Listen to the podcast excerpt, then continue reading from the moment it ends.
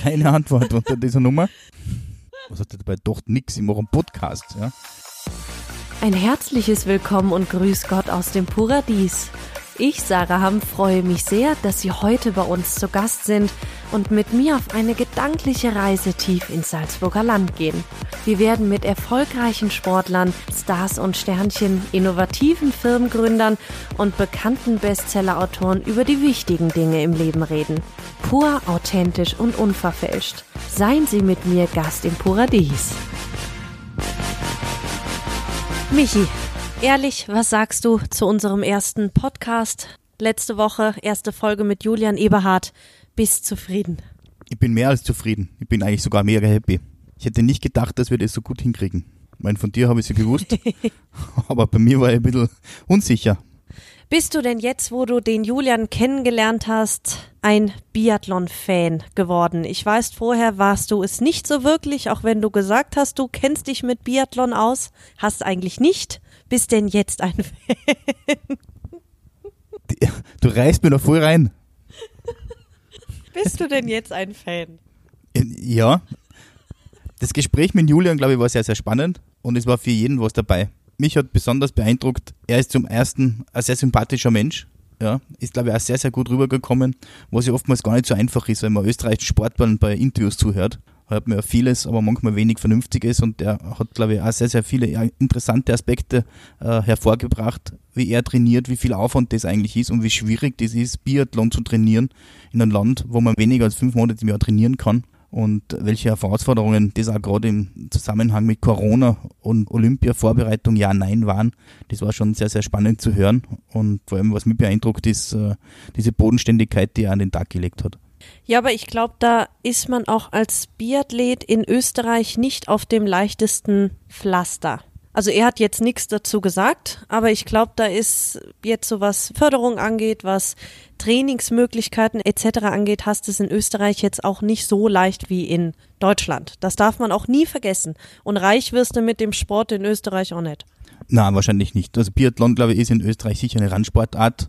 Ist zwar medial präsent, aber wird natürlich nicht so gefördert wie Fußball im Sommer, Tennis oder im Wintersportbereich jetzt Skifahren und andere Sportarten. Also wie ich ein bisschen traurig war, wie es ums Thema Olympia ging, da hat er mich ein bisschen desillusioniert, muss ich sagen, mit meinen Ansichten. Wie hat er gesagt, die sind sehr romantisch, ja. wie ich mir Olympia vorstelle. Hättest du gerne die Olympischen Spiele in Österreich? Ich glaube, Olympia ist momentan sowieso kein einfaches Thema. Wir haben da ein paar Themen dazu. Zum einen ist Corona, zum anderen Korruption. Die Bevölkerung selbst ist auch nicht unbedingt bereit, das auszurichten. Und dann hat man immer wieder im Zusammenhang mit Olympiaden oder Vorbereitung dazu das Thema Doping. Na klar, wir hätten alle sehr, sehr gern die Olympiade in Österreich. Aber man muss auch dazu sagen, es gibt mittlerweile mehr Aufklärung und auch mittlerweile auch viel mehr kritische Stimmen, die das hinterfragen, ob das wirklich notwendig und sinnvoll ist, das im eigenen Land abzuhalten, weil es ja doch ein sehr großer finanzieller Aufwand ist. Und natürlich hat es ja der Medienkonsum bzw. das Sportverhalten extrem verändert. Es sind heute vielleicht andere Sportarten interessanter als vor 20 Jahren. Man bemüht sich zwar, mehr Sportarten olympisch werden zu lassen, aber für viele junge Menschen sind da nicht unbedingt die interessantesten Sportarten dabei. Ja, aber was ich nicht verstehe, ich meine, ich fände das so sensationell, wenn in Österreich oder in Deutschland jetzt Olympischen Spiele wären, aber ich verstehe das nicht ganz. Wie es in Österreich abgelaufen ist, weiß ich nicht genau. Vielleicht weißt du das, warum hier keine Olympischen Spiele waren. Aber in Deutschland waren ja die Bürger nicht dafür, in München jetzt zum Beispiel. Das war Aber in warum? Österreich, glaube ich, nicht unähnlich. Ja, ich glaube, der Rückhalt in der Bevölkerung war nicht da. In Deutschland war es äh, extrem in Garmisch-Partenkirchen plus München. Wobei in Garmisch waren sie, glaube ich, ganz knapp dafür und in München waren sie dagegen, was dann schlussendlich den Ausschlag gegeben hat, das nicht durchzuführen. Und in Österreich war es ja ähnlich. Ja. Also alle Bezirksstädte inklusive Innsbruck mit Landeshauptstadt von Tirol waren dagegen und St. Anton und andere waren halt stark dafür. Ja, ich glaube, es ist momentan äh, so, dass äh, in vielen Bereichen so ein Riss durch die Gesellschaft geht. Ja. Und bei diesem Entscheid Olympiade, ja, nein, war er deutlich zu spüren, dass es da ein bisschen aufmacht und aufbricht. Ja, aber als Bürger, natürlich sind das hohe Kosten, die Olympia verursachen, aber als deutscher oder österreichischer Bürger, wie viel Geld bekomme ich denn da mit von meinen Steuern, die ich jetzt für Olympia zahlen muss? Weißt du, was ich meine? Ja. Es muss ja nicht jeder deutsche Bürger 1000 Euro für Olympia dann bezahlen. Na, ich glaube, wir leben jetzt generell in einer Gesellschaft, äh, wo sehr viele Neinsager und Berufskritiker sind und es wird immer leichter, gegen etwas zu sein, als sich für etwas proaktiv einzusetzen. Und äh, man hat da schon hin und wieder das Gefühl, dass äh, sehr egoistische Strukturen da am Werk sind und ja, wo man sagt, das altruistische Weltbild herrscht vielleicht nicht immer vor. Und bei dem einen oder anderen reicht vielleicht der Horizont auch nicht aus, um das ordentlich einschätzen zu können. Für mich ist es immer die Frage, man soll jetzt an der Demokratie nicht drückeln, aber alles zu einem Volksentscheid zu machen, finde ich auch ein bisschen schwierig. Ja? Gerade wenn man die langfristigen positiven Aspekte herauskehren will, braucht es hin und wieder vielleicht auch mutige Politiker, die es auch durchsetzen, auch wenn vielleicht der Mehrheitswille nicht äh, vorhanden ist. Also hättest du gerne Olympia in Österreich?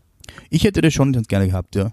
Weil kurzfristig, ja, wären das vielleicht massive finanzielle Investments gewesen, aber langfristig, ja, hätte sicher einiges angestoßen und gebracht.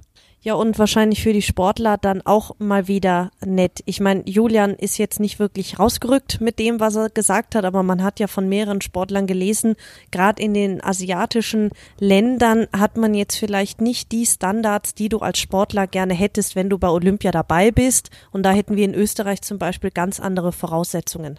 Gerade das Thema Wintersport wäre präsentiert. Österreich bewirbt äh, das Thema Wintersport sehr, sehr stark. Wir sind Tourismuskaiser in Europa, wenn es um das Thema Wintersport geht. Und ich glaube, da hätte es schon den breiten Schulterschluss gebraucht und ein klares Bekenntnis, ja, wir machen das. Ich finde es ein bisschen schade, dass es nicht so passiert ist, aber man soll niemals nie sagen, vielleicht gibt es wieder eine Chance und dann gehen wir es an. Gerade für die Sportler, die im Wintersport aktiv sind und da ja, ihre größte Zeit des Lebens hineinstecken und sehr, sehr viel Leidenschaft, genauso wie der Julian, der halt für mich auch so ein Sportler ist, äh, der die Leidenschaft ausstrahlt. Ja, ich sage immer mit Hirn, Scham und Pistole in seinem Fall. Und ja, also finde ich schade, dass es nicht hinkaut hat für ihn. Ja, drücken wir ihm auf jeden Fall die Daumen bei den nächsten Olympischen Winterspielen 2022. Wir feuern ihn an. Wir sitzen hier am Fernseher zusammen in unserer Bowlers Headbar und fiebern ihm gedanklich zu. Genau, das machen wir auf alle Fälle. Und wünschen wir uns allen Glück, dass das Thema Olympia vielleicht irgendwann in den Köpfen der Leute mal wieder ein bisschen positiver verankert ist. Ich meine, jetzt gerade ist auch eine schlechte Zeit, wenn wir an Olympiavergabe Tokio denken und an das Gerichtsverfahren. Ich weiß nicht, ob du es mitgekriegt hast in Paris, mit dem Lamine Diak, der Ewigkeiten Präsident war vom Leichtathletikverband und Mitglied im IOC. Ja mit den ganzen Korruptionsvorwürfen, wo Millionen an Dollar auf einmal verschwunden sind, ähm, Vertrauensbruch. Also das wird sicherlich dauern, bis da mal wieder das ganze Thema vom Tisch ist. Vor allem ist überhaupt bei so großen Organisationen, FIFA spielt da ja genauso rein, ist da überhaupt jemals Korruption vom Tisch? Wahrscheinlich nicht, oder was glaubst du? Ja, ich glaube, so Verbände wie IOC, FIFA, IOK, also Weltboxverband und Co. Wenn das Länder wären, dann wären die auf dem Transparency International Index sehr, sehr hoch oben, wenn es um das Thema Korruption geht. Ja, immer dort, wo viel, viel Geld im Spiel ist, sind die Neider sehr, sehr groß und äh, der eine oder andere Koffer mit Geld und Rolex drin wechselt den Besitzer. Es wäre wahrscheinlich im Sinne des Sports da wieder vielleicht den Sportler in den Vordergrund zu rücken und nicht die Spensorengelder und nicht dem Rekord hinterher zu hecheln, um den wieder proaktiv zu vermarkten. Da glaube ich, wäre es jedem Sportler sehr, sehr hilfreich, wenn die Strukturen dahinter, die Verbände mehr Geld bekommen, bessere Trainingsmöglichkeiten bekommen und ein bisschen weniger Gewicht drauf gelegt wird, wie sich die einzelnen Verbände selber präsentieren in ihren ja, Marmorpalästen. Ja, aber meinst du, das wird jemals passieren? Die Hoffnung stirbt zuletzt ist es natürlich unglaublich schwierig, so alte Systeme aufzubrechen, die ja wahrscheinlich eher verkrustet sind. Aber, und das zeigen ja diese Gerichtsverfahren, man ist da dran und man tut was und vielleicht kehrt ein neuer Besen gut. Mal schauen. Ja, aber was glaubst du, wie lange wird das Verfahren jetzt wieder dauern? Wenn es nicht verjährt ist, schon Glück? Ja, das wird natürlich sehr, sehr lange dauern vor allem die Hintergründe kennt keiner. Und wie es halt so oft ist, wird es sehr, sehr viele Mitwisser geben, die sie langsam verschüssen. Ja, sein Sohn in Dakar, der genau. nicht auftaucht, den sie seit Jahren probieren zu Richtig. fassen. Ja, also alles wirklich sehr, sehr schwierig und das wird ja leider Gottes auf den Rücken der Sportler ausgetragen. Und das ist etwas, was uns schon auch sehr, sehr bedenklich stimmt. Und er hat es auch ein bisschen im Interview mit Julian gehört, dass ihm das auch ein bisschen belastet oder stört auf alle Fälle. Nur der einzelne Sportler kann da wenig dagegen tun. Da braucht es schon den, den Schulterschluss äh, der großen staatlichen Verbände. Nur die sind ja nicht immer von Schuld befreit. Vielleicht sollten wir einfach den Herr Bach mal zu uns einladen zu Gast im Paradies. Ja, soll er Geld mitbringen. Vielleicht steht er uns Rede und Antwort, wahrscheinlich nicht. Ich glaube auch. Aber vielleicht schaffen wir es ja mal. Ja, auf alle Fälle ein sehr, sehr schwieriges Thema und ich glaube, wir sollten uns da selber nicht zu weit aus dem Fenster lehnen. Wir kennen die Umstände dazu einfach zu wenig und Ja, ich glaube, positiv sehen kann man das aber trotzdem nie, selbst wenn wir nicht alle genauen Einzelheiten kennen. Ich glaube, dass alles korrupt zugeht, darauf können wir uns einigen. wahrscheinlich, ja. Sollen wir zu unserem heutigen Gast kommen? Ja, freue ich Ja? mich schon sehr drauf. Okay, ganz anderes Segment und zwar Reality-TV-Star Alexander Hindersmann.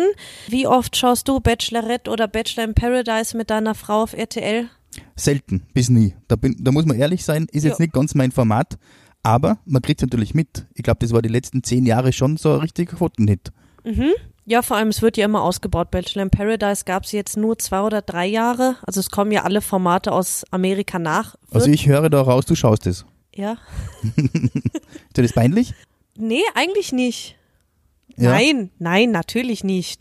Ähm, ja, Michi, deine Traumvorstellung, einmal Bachelor zu sein, stelle ich mir vor, dass es für einen Mann nichts Schöneres geben kann, oder? Über 20 Frauen, die um dich kämpfen und dich erobern wollen. Das klingt zumindest nach Zickenkrieg. Ist es immer? Ist es Muss immer? aber sein, sonst guckt's keiner. Okay. Na, ich habe es leider Gottes nicht gesehen. Also ich stelle mir das nur so vor. Und äh, ich habe in Erinnerung, es gibt immer die Rose am Ende einer jeden Sendung. Genau, also du fieberst darauf hin, dass du eine Rose bekommst. Also ich bekomme als Bachelor eine Rose oder Nein, eine du Dame? verteilst Ah, die. okay. Du als Bachelor verteilst die Rosen an die Damen, die du gerne näher kennenlernen möchtest. Der Bachelor als Rosenkavalier. Genau. Ja. Und der wohnt allein in seiner Villa. Es wird ja immer an irgendeinem schönen Drehort gedreht. Vielleicht holen wir das auch mal zu uns nach Leogang. Wäre mal was anderes. Schön genug sind wir dafür. Eben, eben. Können wir mal vorschlagen. Vielleicht setzen wir uns mit RTL mal zusammen. Wäre mal witzig. Bauersucht Frau hatten wir ja schon da. Holen wir auch mal einen Bachelor her. Genau, das ist eine gute Idee. Den einzigen Bachelor, den ich kenne, ist der Paul Jenke. Aber ich glaube, der ist schon auch etwas länger wieder her. Ja, das ist der Ur-Bachelor. Ah, deshalb kennt man den. Genau, das war der erste Bachelor. Und der ist halt jetzt beim Format Bachelor in Paradise an der Bar gelandet. Also er hat zumindest immer noch keine Frau gefunden. Nach zehn Jahren Ur-Bachelor. Das ist auch ein bisschen traurig. Vielleicht ist er der ewige Junggeselle. Genau, vielleicht will das ja auch sein. Vielleicht will er es sein, ja. Genau. Also nicht deine Traumvorstellung. Na, nicht unbedingt jetzt, ja. Aber als Fernsehformat stelle ich mir das schon sehr spannend vor. Ich meine, dass das jetzt wahrscheinlich nicht die Diskussionsrunde ist, wenn es um den nächsten Bürgermeistersessel geht, ist mir schon klar. Aber zum Entspannen, ich glaube, das ist sicher ein richtig gutes Format dann.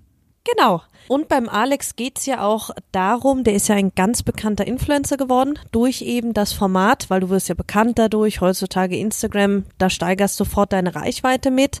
Thema Instagram ist ja bei uns auch oder bei allen Hotels inzwischen ein Thema. Deine Vorhersage zum Trend Instagram, ist der Zenit bald erreicht oder wo glaubst du, geht das noch hin? Also vorher war Facebook, vor Facebook war MySpace, das kennst du wahrscheinlich nicht. Doch. Doch? StudiVZ? Ja, Okay. SchülerVZ, Alles durchgelaufen. ICQ, MSN. Alles durchgelaufen. Ja, sicher. okay. Ich habe irgendwann bei MySpace angefangen. Facebook habe ich ein bisschen übersehen, aber trotzdem da irgendwie 600 Follower, wie das passiert ist, weiß ich auch nicht.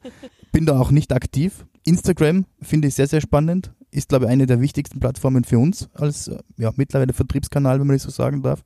Und ist ein schönes Format für mich. Wird aber wahrscheinlich langfristig auch abgelöst von TikTok oder was da immer noch kommen mag. Also glaubst nur noch ein paar Jahre und dann ist es vorbei. Ja, ich glaube, wir leben in so einer extrem schnelllebigen Zeit und man sieht's eh, die Jungen, die sind auf TikTok mittlerweile. Also soll ich jetzt auch noch TikTok machen? Das sind extremst aufwendige Videos. Das kannst nicht mal so leicht machen. Ich glaube, da braucht man dann jemanden, der ein bisschen jünger ist wieder wie wir. Bin ich dir jetzt zu alt? Mit meinen 28 Jahren. Wenn ich jetzt zu jetzt unserer musst du Katharina aufpassen, schaue, was du jetzt sagst. ich glaube, du bist im besten Alter, dass du dich mit TikTok noch auseinandersetzen kannst. Ja, ja. Hättest du Lust auf eine Karriere als Influencer? Ah, ich ich glaube, ich würde mir da extrem schwer tun. Ja, Ja, wenn es jetzt, glaub wenn's, wenn's jetzt ein Produkt ist, das mir extrem begeistert, dann wird es wahrscheinlich leicht von der Hand gehen. Aber ich bin jetzt nicht unbedingt der größte Selbstdarsteller. Und ich glaube, dass du die Geduld nicht hast. Die brauchen teilweise sechs, sieben Stunden, mit denen ich jetzt allen schon geredet habe, für ein so ein Foto. Also da hätte auch ich die Geduld nicht für. Da muss von der Deko alles passen, von der Belichtung alles passen. Das ist ja nicht mal eben, du stellst da ein Blümchen hin und machst ein Foto, sondern das muss ja, das ist ja ein Riesentheater. Da hätt, also hättest du da die Geduld für? Also mache ich Foto, tue ich Facebook, ist da nicht drin, aber ich höre ich jetzt daraus. Nee, gar nicht mehr. Nee, das ist. Ist so hochprofessionell geworden, ja. Ja. Na, und vor allem mittlerweile gibt's ja wirklich Leute, die ausnahmslos von Instagram und Co. leben. Ja, der Alex zum Beispiel tut das. Okay. Ich meine, internationale Stars gibt's auch viele. Da gibt's ja einige, die extrem bekannt sind. Ich kenne jetzt nur diese, diese Jenner, Kendall Jenner oder wie die heißen da. Ja, aber die, Kardashians, da, so heißen die. ja, Ja. ja, weil die Kendall ist ein Model. Die verdient ihr Geld ja mit Modeln und mit Instagram. Aber die macht ja jetzt nicht nur Instagram, sondern die ist ja auch ein Model. Aber der Hindersmann ist ja auch nicht unhübsch, oder? Nee, ist er nicht? Also du deshalb schaust es auch, weil die Männer auch nicht unhübsch sind. Ja, muss ja. Also sie selektieren, glaube ich, schon nach Aussehen. Also Würden Beauty, zwar Beauty sagen, and the Beast ist es nicht, sondern es geht da schön, trifft schön. genau. Aha. Ja. Äh, Es wurde bei ihm ja lange gemunkelt, dass er der neue Bachelor wird. Jetzt hat er sich ja nur leider in Anführungszeichen in seine Vio verliebt. Die ist ja zweite geworden bei der letzten Bachelor-Staffel. Ja. Deswegen wird er jetzt nicht der neue Bachelor, weil er seine Liebe gefunden hat. Aber weil er so gut aussieht, wäre er eigentlich guter Kandidat gewesen für den neuen Bachelor. Ja, aber gut aussehen, Fernsehsendung, Instagram. Ja, ich glaube, das ist schon kein schlechtes Sprungbrett im Marketingbereich ein bisschen was zu tun. Wenn man da sich selbst äh, gerne vermarkten möchte, ist das sicher nicht das Schlechteste. Machen wir mal bei Let's Dance mit, ha? Ja. Wir zwei. Dann können wir auch Fernsehen, Karriere machen und durch Instagram alles Mögliche Ja. pushen. Ich kenne mich da nicht aus. Na. Also Let's Dance, da bin ich glaube ich vorher noch beim, beim Bachelor dabei, bevor ich bei Let's Dance dabei bin. Okay, große Promi-Backen. Das wäre was für dich. Oder so Kochshows. Also äh, Backen ist kein Kochen, würde Tim Melzer sagen. Für mich gilt das gleiche. Kochshow ja, das, das wäre sogar Spaß. Würde ich wahrscheinlich wirklich machen. Laden wir einen Tim mal ein und dann machen wir mit ihm irgendwas. Ja, das Wär wäre eine lustige spannend, Sache. ja. Ja, mal- weil, er von der Persönlichkeit auch super spannend Mhm. ist. Und ich glaube, das wäre auch so ein kleines Incentive für unsere Mitarbeiter. Ja, vielleicht hört er ja gerade zu. Wir wären interessiert. Hallo, hätt's- Tim. Ja, oder der Roland. Trettel, Mhm, wäre auch ganz spannend. sehr schön. Jamie Oliver wäre sicher auch cool. Der wäre auch mega. Der an einem Tisch mit einem Tim Melzer wäre sicher, sicher eine lustige Nummer. Das ist eine lustige Nummer, Ja, ja. endet dann sicher an der Bar. Und dauert länger. Genau. Gut, schönes Abschlusswort. Michi, schauen wir mal, was der Alex uns erzählt. Ja, ich bin schon gespannt. Und dann besprechen wir nächstes Mal, was er uns Interessantes über unsere neuen Lieblingsformate erzählt hat. Okay, Michi, danke. Ja, danke. Lieber Alex, danke, dass du heute dabei bist bei unserer Podcast-Folge zu Gast im Paradies. Und ja, ich würde sagen, wir steigen direkt rein. Und zwar meine erste Frage. Seit deiner Teilnahme an der fünften Staffel von der RTL-Show Die Bachelorette, bei der du ja von der Nadine sogar die letzte Rose bekommen hast, hat sich dein Leben ja, so stelle ich mir das vor, um 180 Grad gedreht. Wie hat sich denn dein Alltag, auch was Instagram angeht, was dein Leben als Influencer des 21. Jahrhunderts angeht, verändert?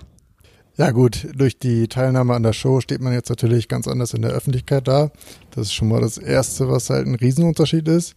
Man wird auf der Straße von Leuten erkannt, man wird angesprochen, man wird nach Fotos gefragt, nach Autogrammen und so weiter. Das ist halt schon mal ein Riesenpunkt und klar ist es ja auch so, dass mein Handy mittlerweile eine ganz andere Rolle in meinem Leben spielt. Und ja, ich verdiene damit jetzt mein Geld. Es macht Spaß und ich kann mein Leben mit vielen anderen Menschen teilen. Ja, aber was sind denn so die Punkte, wo du sagst, das hat sich am meisten verändert? Ist es, wie du dich selber fühlst, wenn du auf die Straße gehst, weil du erkannt wirst? Oder ist es, weil du dir manchmal denkst, ah, man kann ja gar nichts mehr privat machen? Gibt es so eine Sache, wo du denkst, die hat sich extrem verändert? Ja, schon, dass man mehr beobachtet wird. Das auf jeden Fall, egal ob man jetzt irgendwo essen geht oder durch die Stadt geht, man wird schon erkannt. Ich selber nehme das aktuell schon gar nicht mehr so wahr. Es sind eher von den Leuten, die mit mir unterwegs sind, dass sie sagen so, hast du gesehen, die haben die schon wieder erkannt. Ähm, ja, irgendwann verliert man, glaube ich, den Blick auch dafür, weil mir selber das nie wichtig war, jetzt unbedingt so in der Öffentlichkeit zu stehen. Und ich versuche halt trotzdem immer noch mein Leben genauso wie vorher weiterzuleben und bin da, glaube ich, auch ganz gut auf dem Boden geblieben. Und das ist eigentlich auch das Wichtigste für mich. Alles andere sind jetzt, ich sag mal so, in den nächsten Jahren sind so Bonusjahre, die ich bekomme, die Möglichkeiten, die ich bekomme. Aber trotzdem weiß ich, wo ich herkomme und wo ich auch hingehöre. Weil du schon angesprochen hast, wie bist denn du mit deinen Fans? Weil es gibt ja ganz viele, die genervt sind, wenn ähm, Fans einen auf der Straße ansprechen und ein Foto wollen. Sagst du, na, kommt ruhig alle zu mir und macht's ein Foto oder sagst du, na, lieber auf Abstand? Nein, ich mache das schon gerne. Klar, das ist meine Community. Ähm, die freuen sich genauso drüber, wie ich mich drüber freue. Und das ist ja jetzt auch kein Aufwand, sage ich mal. Ähm, ich mache das echt gerne. Ich quatsch auch gerne ein paar Minuten mit denen. Aber andersrum, wenn ich mal einen Tag habe, wo ich vielleicht nicht so die beste Laune habe oder mit ähm, Freunden unterwegs bin, die da nicht so viel Lust drauf haben, dann sage ich auch, tut mir leid, ähm, heute leider nicht. Bin heute privat unterwegs. Haben die meisten noch Verständnis für und beim nächsten Mal dann halt sehr gerne. Ja, das finde ich ja sehr sympathisch. Thema Instagram. Welche Themen sind dir denn bei deinem Instagram-Feed besonders wichtig? Wo legst du großen Wert drauf? Ja, dass ich halt schon versuche, so mein Leben den Leuten zu zeigen. Klar kann ich auch nicht alles zeigen, weil gewisse Sachen sind halt einfach privat und das muss auch nicht jeder wissen. Aber ansonsten gehe ich halt, glaube ich, schon eher so in die Richtung meinen normalen Lifestyle, ein bisschen Sport, viel Reisen. Ich reise sehr gerne, deswegen bin ich auch hier bei euch. Und ja, das sind so meine Schwerpunkte, glaube ich, Lifestyle, Fitness und Travel. Ja, Thema Fitness und auch Thema Ernährung ist doch bei dir wichtig, oder? Wie, wie ernährst du dich? Was ist bei dir Thema Ernährung? Vor allem, wenn wir jetzt an Tönnies-Skandal denken, generell wird jetzt mehr über den Fleischkonsum nachgedacht. Wo bekomme ich mein Fleisch her? Deine Freundin ist jetzt Veganerin. Wie würdest du denn sagen, beschreibst du dein Essen? Was isst du und worauf schaust du, wenn du dir dein Essen zubereitest? Ja, ich versuche schon auch viel frisch zu essen und kaufe mein Fleisch jetzt auch nicht unbedingt im Supermarkt in der eingeschweißten Verpackung, sondern gehe dann doch eher an die Theke und zahle meine drei, vier, fünf, sechs Euro mehr dafür. Weiß aber dann, wo es herkommt. Es ist regional und mittlerweile ist es aber auch so, dass ich gar nicht mehr so viel Fleisch esse. Also früher habe ich wirklich jeden Tag Fleisch gegessen. Es war für mich halt einfach so Standard, dass es halt zu der Mahlzeit dazugehört. Mittlerweile schon mehr Fisch, gerade und bei uns oben an der Ostsee bietet sich das Ganze ja auch an. Aber ja gut, seitdem ich jetzt meine Freundin habe, die ja Veganerin ist, ist es halt einfach so, dass ich teilweise auch vier Tage lang dann einfach mit ihr vegan esse und die anderen drei Tage dann halt etwas hochwertigeres Fleisch esse und so meinen Mix gerade finde. Aber prinzipiell, klar versuche ich gesund zu essen, aber auch trotzdem auf meine Eiweißzufuhr zu achten. Ja, sehr schön. Aber ich glaube wirklich, dass der Trend auch dahin geht, dass jetzt nicht jeder mehr beim Supermarkt das 1-Euro-Hühnchen kaufen muss, sondern wie du sagst, mal lieber zwei, drei Euro mehr investieren und dafür Fleisch, wo man weiß, wo es herkommt. Ja, ganz ehrlich, wie viele Stunden am Tag verbringst du am Handy? Momentan sind es wieder ein paar mehr, dadurch, dass das Ganze jetzt auch ein bisschen frisch ist mit wir und mir. Aber in der Regel sind es so zwischen vier und fünf Stunden tatsächlich. Also schaust du, dass es echt nicht überhand nimmt, dass du jetzt nicht zehn Stunden am Tag nur am Handy bist, sondern auch Zeit für dich lässt. Ja, nochmal zurück zu deiner Bachelor-Karriere in Anführungszeichen, ich nenne es einfach mal so. Ein Jahr später nach deiner ersten Teilnahme warst du ja nochmal bei der Bachelorette dabei als Nachrückkandidat, hast aber nach der sechsten Folge die Show freiwillig wieder verlassen. Wie haben denn deine Fans damals auf die zweite Teilnahme reagiert? Gab es da auch welche, die das eher negativ sahen? Klar gibt es bei sowas immer zwei Seiten. Es gibt die einen, die sich freuen, dass man halt wieder im TV zu sehen ist und es gibt andere, die es halt überhaupt nicht gut finden, dass man das Ganze wieder macht. Man muss dazu ja aber auch sagen, dass ich jetzt allgemein der Erste war, der es jemals zweimal gemacht hat. Ähm, irgendjemand musste das ja mal machen. Ich war es jetzt. Ich kann aber immer mit beiden Seiten gut umgehen. Ich kann auch mit den negativen Sachen umgehen. Ähm, Wenn es halt eine normale Kritik ist, die auch so formuliert ist, dass man sie auch annehmen kann, finde ich es halt überhaupt nicht schlimm. Also es gehört auch dazu und auch daraus kann man ja auch gewisse Sachen lernen. Aber ob ich es im Nachhinein nochmal gemacht hätte, weiß ich nicht. Also da kamen ja doch mehr negative Sachen als positive Sachen. Aber ich für mich habe halt gedacht, es hat beim ersten Mal funktioniert. Warum soll es beim zweiten Mal nicht funktionieren? Ich hatte die Möglichkeit, ich hatte Spaß dran. Von daher, auch das hat mich irgendwo selber ja nochmal wieder persönlich weiterentwickelt. Und auch da nehme ich was aus, also für die Zukunft mit. Ja, und es ist ja auch jedem bitte seine Entscheidung. Ob man da mitmacht oder nicht, das machst du ja nicht für deine Fans, sondern nur für dich selbst. Wie gehst du denn selber mit so Hate-Kommentaren um? Weil das ja auch im Moment so ein hochaktuelles Thema ist.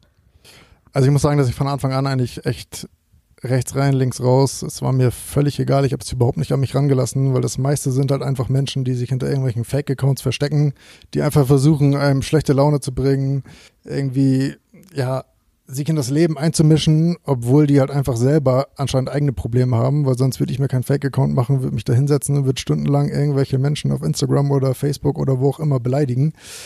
Das kann ich alles ganz gut so beiseite schieben, aber wenn es dann so rumgeht, so Morddrohungen Richtung Familie und so weiter, dann lasse ich es natürlich schon an mich ran.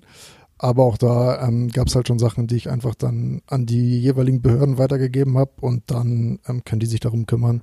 Da versuche ich dann trotzdem noch irgendwo auch ja, zu differenzieren, wie weit das ernst gemeint ist, wie weit nicht. Aber das liegt dann halt nicht in meiner Macht.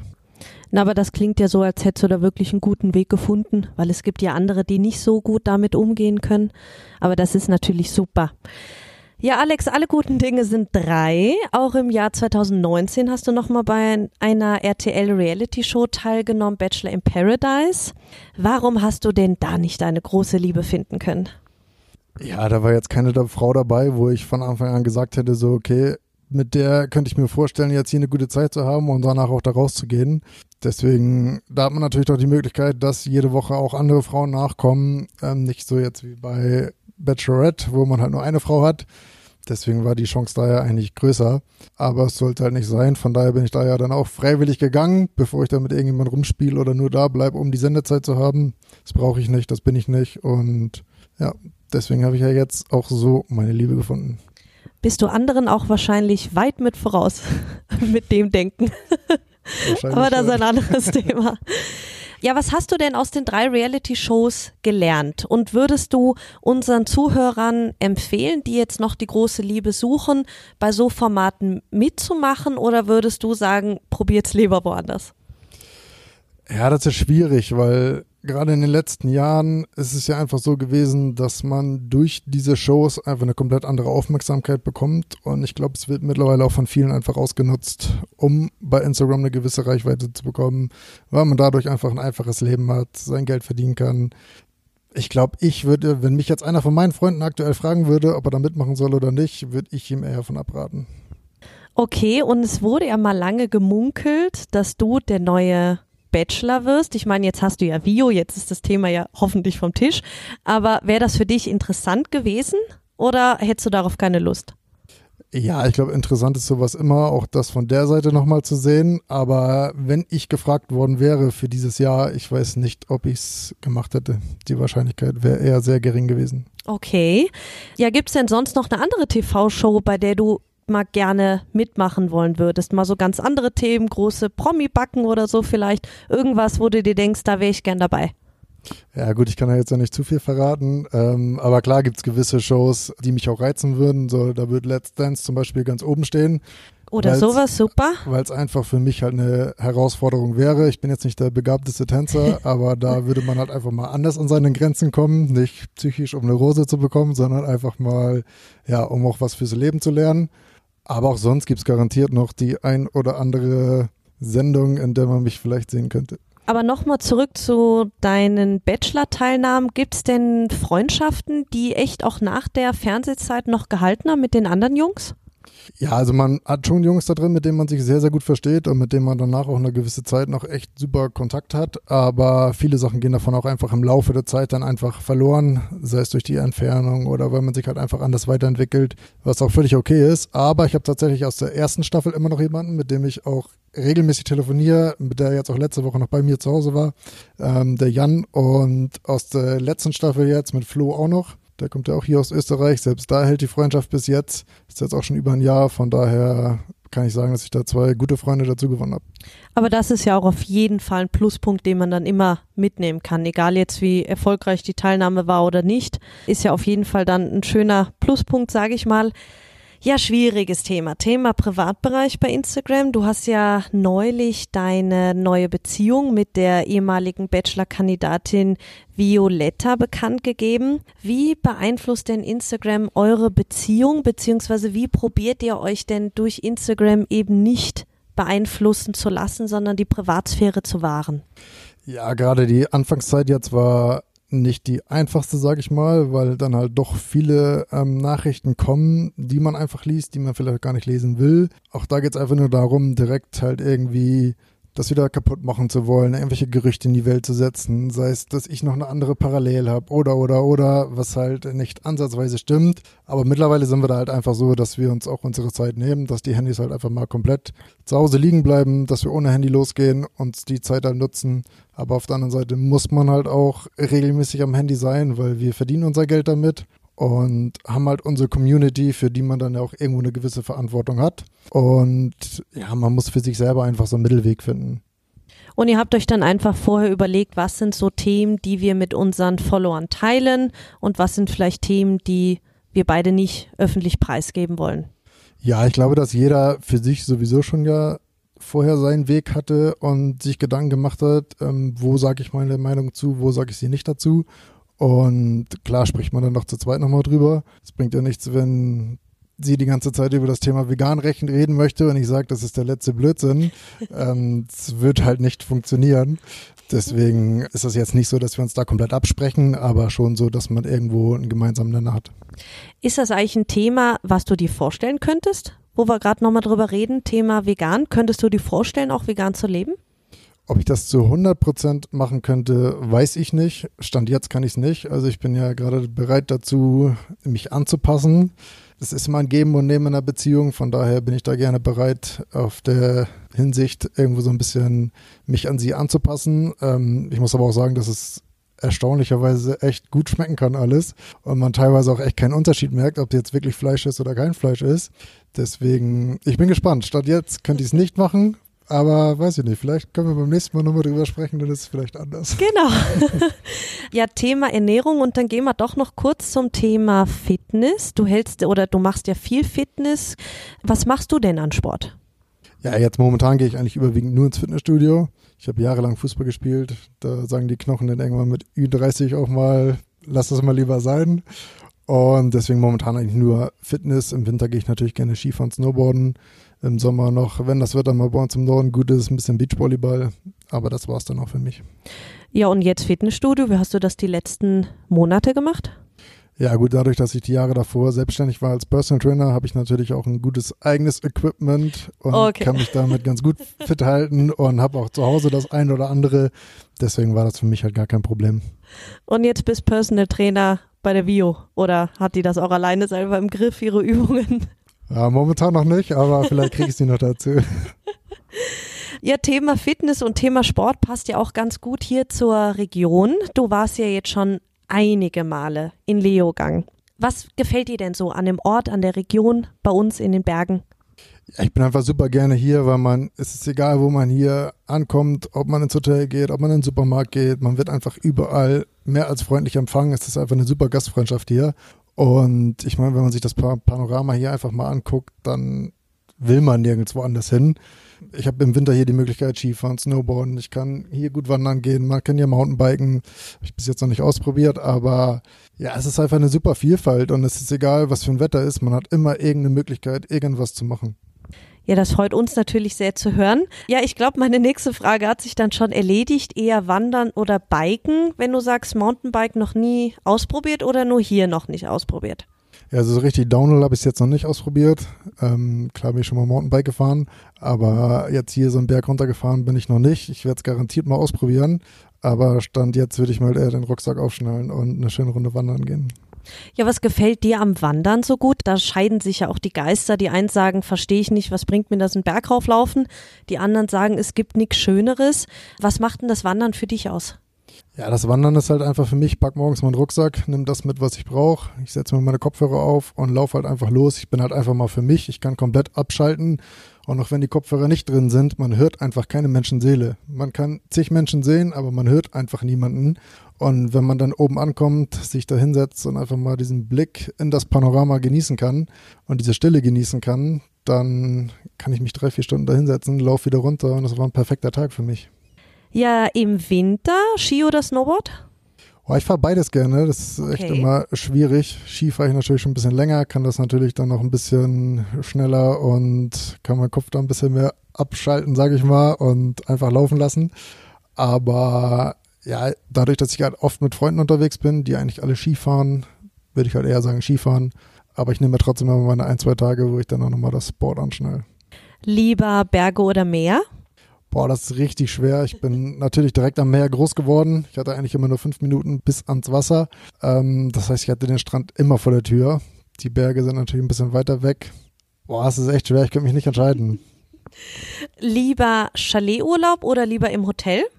Auch das ist, glaube ich, abhängig, mit wem man unterwegs ist. Klar, jetzt so wie mit Vio bin ich natürlich sehr gerne im Chalet und nutze die Zeit mit ihr. Aber ich bin auch gerne im Hotel und bin mitten im Geschehen mit drin. Und ja, ich glaube auch da ist es ein Mix. Aber ich glaube, ich würde eher, eher das Hotelzimmer nehmen, um mittendrin zu sein, als ständig allein im Chalet. Du bist ja auch ein kleiner Adrenalin-Junkie. Hast du denn mal unseren Flying Fox am A-Sitz ausprobiert? Ja, den habe ich tatsächlich 2018 gemacht. Okay, und wie war's?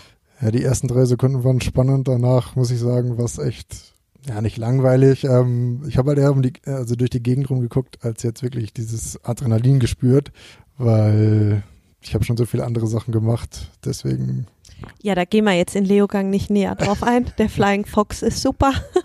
Ja, es macht Spaß. Also das Gefühl zu haben, einfach mal so loszufliegen, ist halt wirklich gut. Aber wenn man halt schon viele andere Sachen gemacht hat, die halt das weit übertreffen, dann ist es halt eher für jemanden wie mich nicht so spannend. Aber ich glaube, jemand, der halt noch nichts mit der Höhe gemacht hat oder mit Geschwindigkeit gemacht hat, für den ist es halt wirklich ein Erlebnis.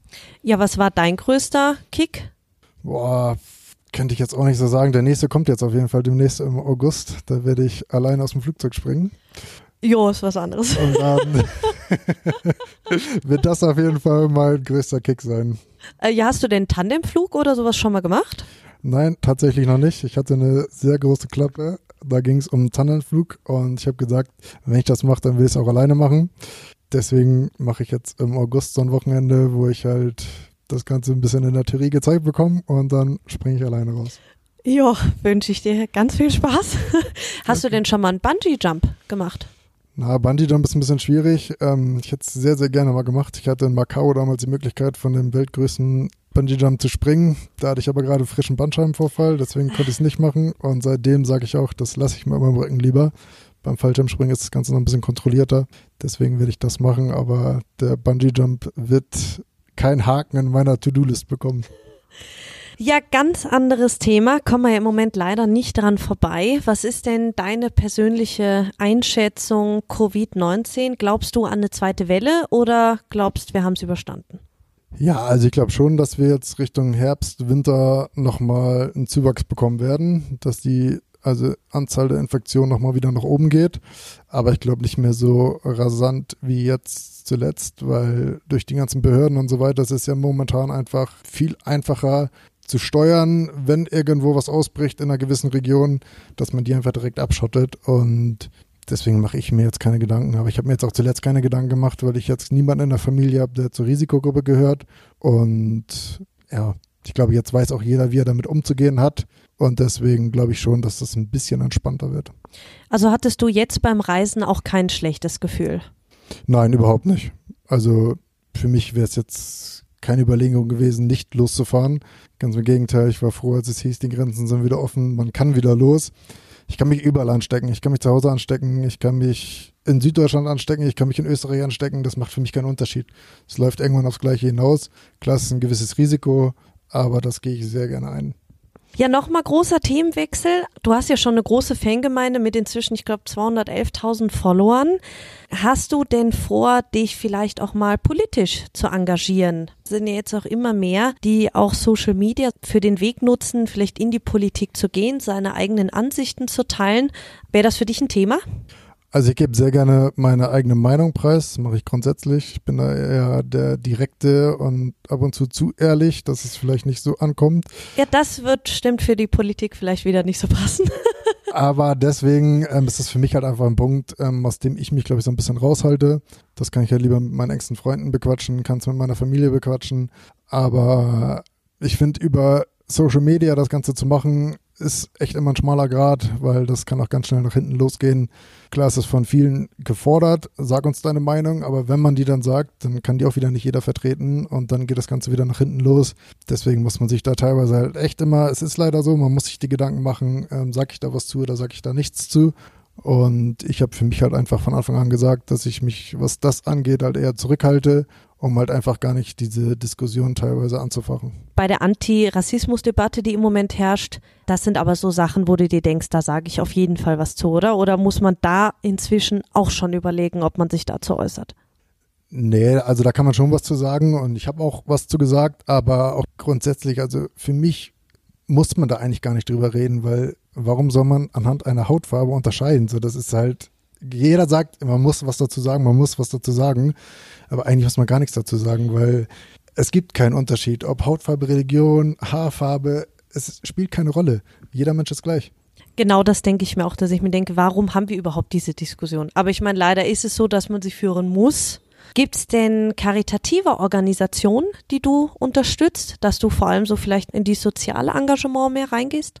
Also ich habe immer mal wieder Sachen, wo ich sage, wenn ich merke, dass da irgendwo was gebraucht wird, sei es Kinderheime, Tierheime, jetzt zuletzt in der Corona-Zeit die Zoos. Da mache ich dann halt auch gerne mal einen Spendenaufruf ja, und mhm. spende auch selber was. Schön. Das auf jeden Fall. Habe aber auch schon, bevor ich Instagram hatte, ähm, ich bin in zig Sachen Mitglied, sei es Deutsche Rettungsflieger und und und und und. Zahle da meine Beiträge, damit das Ganze halt auch am Laufen bleibt. Deswegen, das war schon immer eigentlich so und wird auch immer so bleiben. Und jetzt gerade mit Vio, die sich ja sehr für Tiere einsetzt, ähm, kann es auch sein, dass es da nochmal irgendwas Gemeinsames gibt. Aber das wird fortlaufend immer mal wieder ein Thema sein und man wird sich immer mal wieder irgendwas suchen, ähm, was man unterstützen kann. Also findet ihr das generell wichtig, dass man, wenn man schon so eine hohe Followeranzahl hat, die schon auch für solche Zwecke nutzt? Ja, ich finde es immer wichtig, weil es ist egal, was es ist. Wenn ich jetzt sagen würde, da ist halt irgendein Tierheim, zum Beispiel jetzt, die brauchen halt Hilfe und es würde jeder von meinen Followern nur ein Euro zahlen. Dann muss man sich halt immer überlegen, was da für eine Summe zusammenkommt. Und selbst wenn das nur die Hälfte der, der Leute machen würde, ähm, das wird ja schon völlig reichen. So, und ich sag mal so, jeder, jeder Mensch hat irgendwo mal 50 Cent oder einen Euro über. Und wenn man die Sachen dann sinnvoll einsetzen kann, dann mache ich das sehr, sehr gerne. Ja, als Abschluss noch ein Tipp für all jene, die vielleicht selber Karriere, sage ich jetzt mal, bei Instagram machen möchten. Hast du für die irgendeinen Tipp? Ja, grundsätzlich würde ich sagen, man muss halt echt Spaß dran haben. Man verbringt mehr Zeit am Handy, als man denkt. Das ist nicht so einfach, mal eben ein Bild zu posten oder mal eben kurz eine Story zu machen. Da muss man sich teilweise schon Gedanken drüber machen. Das heißt, man muss sich halt selber erstmal überlegen, was möchte ich, was möchte ich preisgeben. So, und wenn ich gar nicht so viel preisgeben möchte von mir, dann sollte man das vielleicht eher lassen. Und wenn man es machen möchte, dann sollte man das richtig machen. Und ja, ob man damit Erfolg hat oder nicht, das ist gar nicht unbedingt so in der eigenen Hand, sondern das wird halt sehr, sehr viel auch von außen gesteuert. Und ja, also wenn Authentisch sich, sein ist wahrscheinlich auch wichtig, oder? Das, das, ist das A und O. Also wenn man das nicht ist, dann ist es sowieso schwierig. Aber man sollte sich halt einfach selber treu bleiben und ja, nicht, nicht zu viele Themen, würde ich mal sagen, mit einbeziehen, sondern sich eine Richtung suchen und da dann halt auch wirklich Vollgas geben. Ja, super. Alex, vielen lieben Dank nochmal, dass du dabei warst. Und ja, beim nächsten Mal reden wir dann darüber, ob du Veganer geworden bist oder nicht. Ich freue mich drauf. Zu unserer nächsten Folge dürfen wir dann die Autorin Katharina Afflerbach bei uns im Paradies begrüßen. Ich bin schon sehr gespannt und würde mich freuen, wenn Sie auch dann wieder mit bei uns zu Gast im Paradies sind.